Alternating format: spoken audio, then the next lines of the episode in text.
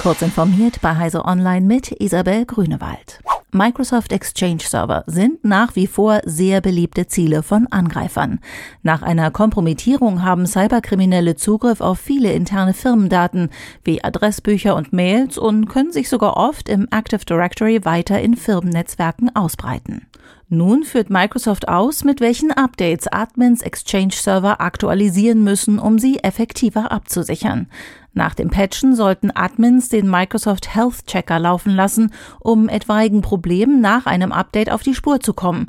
Das Tool soll auch zu möglichen Lösungen führen. Zusätzlich empfiehlt es sich, die zertifikatbasierte Signierung von PowerShell-Serialisierungsnutzdaten zu aktivieren. Alle Tipps von Microsoft finden Sie auch auf Heiser Online. Seit Monaten ringen FDP und Grüne darum, ob ein verkürztes Planungsverfahren auch für den Bau von Straßen gelten soll. Ein Treffen im Bundeskanzleramt konnte die unterschiedlichen Positionen nicht vereinen. Die FDP will den Teil des Koalitionsvertrags, der einen beschleunigten Ausbau der Infrastruktur vorsieht, auch auf Straßen ausdehnen. Das stehe dem Klimaschutz entgegen und entspreche damit nicht dem, was gemeinsam beschlossen wurde, halten die Grünen dagegen. Nach den Beratungen war von einem konstruktiven Austausch zu Klimaschutz und Verkehr die Rede. In den kommenden Wochen werde weiter verhandelt.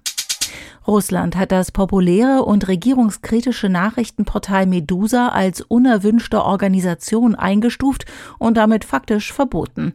Das unabhängige Medium, das detailliert über Russlands Krieg gegen die Ukraine berichtet, war bereits im Jahr 2021 von den Behörden als ausländischer Agent gebrandmarkt worden. Die Internetseite wurde blockiert und ist seither für russische Leser nur noch über VPN erreichbar. Die Redaktion floh nach Lettland. Die Einstufung als unerwünschte Organisation kann nun für Leser eine strafrechtliche Verfolgung für das Teilen von Medusa-Artikeln in sozialen Netzwerken, für Spenden oder für Leserkommentare unter Texten nach sich ziehen. Lidl bewirbt den Verkauf des Lenovo Tablets Tab P11 in den eigenen Filialen. Eigentlich wäre das für 159 Euro ein gutes Angebot. Es hat nur einen Haken, wie der Blogger Hartmut Danisch bemerkte. Lenovo hat das Tablet bereits in den Status End of Life versetzt. Reguläre Sicherheitsupdates gibt es nicht mehr. Bis zum Jahresende 2023 erscheinen bestenfalls noch Notfallpatches, sollten besonders schwerwiegende Sicherheitslücken bekannt werden. Das Tablet verfügt zwar über Google Play Protect, dies bedeutet allerdings nur, dass Apps aus dem Google Play Store keinen Schadcode enthalten sollen. Sicher ist die Nutzung des Tablets damit nicht, wenn man es etwa auch zum Internetbrowsen verwendet.